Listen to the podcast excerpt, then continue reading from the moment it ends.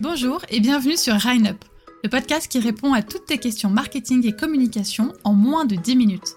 Je suis Sophie et je te partage des actions concrètes à mettre en place dès maintenant dans ton business. C'est parti pour l'épisode du jour. Bienvenue dans la troisième saison du podcast. Cette nouvelle saison sera sous le signe de l'efficacité et des résultats, alors prépare-toi à avoir de nombreux conseils. Mais n'oublie pas le plus important. Ces conseils seront totalement inutiles tant que tu n'auras pas décidé toi-même de passer à l'action. Alors cette année, on arrête de tergiverser et on fonce. Et puisque je te parle de conseils, on enchaîne tout de suite avec trois conseils à suivre pour avoir une rentrée productive.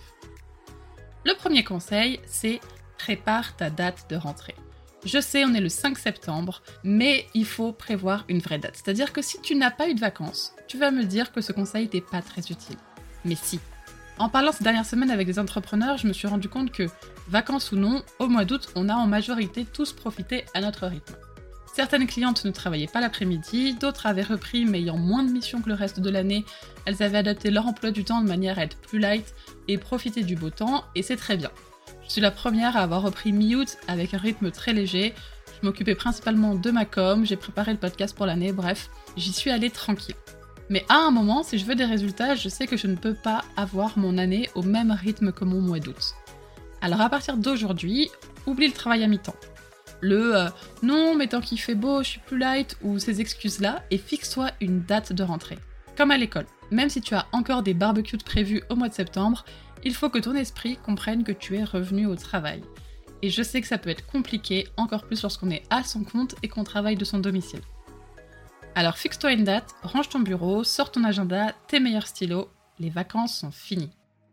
Mon conseil numéro 2. Fais une vague de prospection. Alors je ne connais pas ta cible personnellement, mais je suppose que comme une majorité des Français, elle était en vacances ces dernières semaines.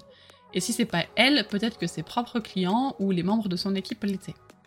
Et qu'est-ce que ça veut dire? Ça veut dire que comme toi, elle va reprendre le travail sérieusement dans les jours à venir, si ce n'est pas déjà fait.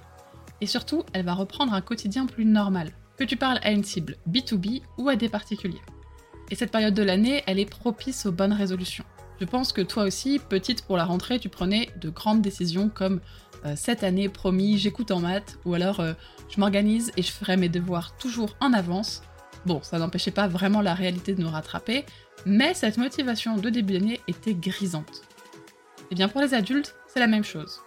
On veut se mettre à manger équilibré pour rattraper les barbecues rosés de l'été, on veut se remettre au sport, on veut ranger sa maison, on veut faciliter son quotidien. Et c'est donc le moment où on va prendre des décisions et qu'on est prêt à investir. Et dans le milieu pro, c'est la même chose. On dit que le mois de septembre, c'est un peu le deuxième janvier. Alors fonce, contacte ta cible, montre-leur tes produits, parle-leur de tes offres et surtout n'hésite pas à aller au contact. Propose des appels découvertes, fais des offres de rentrée, envoie des messages privés, envoie des mails, bref, passe à l'action. Et pour cela, je te conseille de créer un document de présentation. Quelques pages où tu présentes ton activité et tes offres et tu l'envoies un maximum à ta cible. Alors attention, n'oublie pas tous les conseils que j'ai pu te partager dans les autres podcasts. Ce n'est pas juste en parlant de toi que tu vas convaincre ta cible. Parle pour elle. Mets-toi à sa place. Montre-lui ce que tu as à lui offrir. Par exemple, si tu tiens une boutique ou un bar, ne fais pas juste un document qui parle de tous les produits que tu as ou tes prix mais partage les avantages à venir chez toi. Un bar à vin ne doit pas dire euh, nous avons 80 marques de vins différentes, même si c'est super, mais je ne sais pas vraiment si ça me ferait rêver.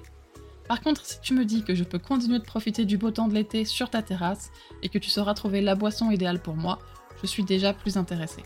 Alors ne laisse pas passer cette période sans agir et profite de l'euphorie de l'été et de la rentrée pour contacter tes prospects. Mon troisième conseil est fixe-toi des objectifs par mois. Bon, j'avoue, j'ai déjà du mal à réaliser que nous sommes en septembre, et je sais pas pourquoi, mais je sens qu'on va se retrouver demain en décembre, et qu'on n'aura pas vu le temps passer. Et hors de question de faire un bilan en fin d'année mitigé. Je veux que les prochains mois soient signés d'évolution et de résultats. Et si tu es comme moi, pour ça, il y a une solution. Je veux que tu prévois ce que tu veux comme résultat. Alors avant ta rentrée, pense à planifier tes objectifs jusqu'à la fin de l'année. Attention, n'oublie pas, un objectif doit être précis. Ne me dis pas jusqu'à la fin de l'année, je veux faire des ventes ou je veux trouver des clients. C'est pas assez précis. Note-toi combien de clients tu veux signer par mois précisément. Quelles évolutions tu veux avoir. Et n'hésite pas à faire différents paliers.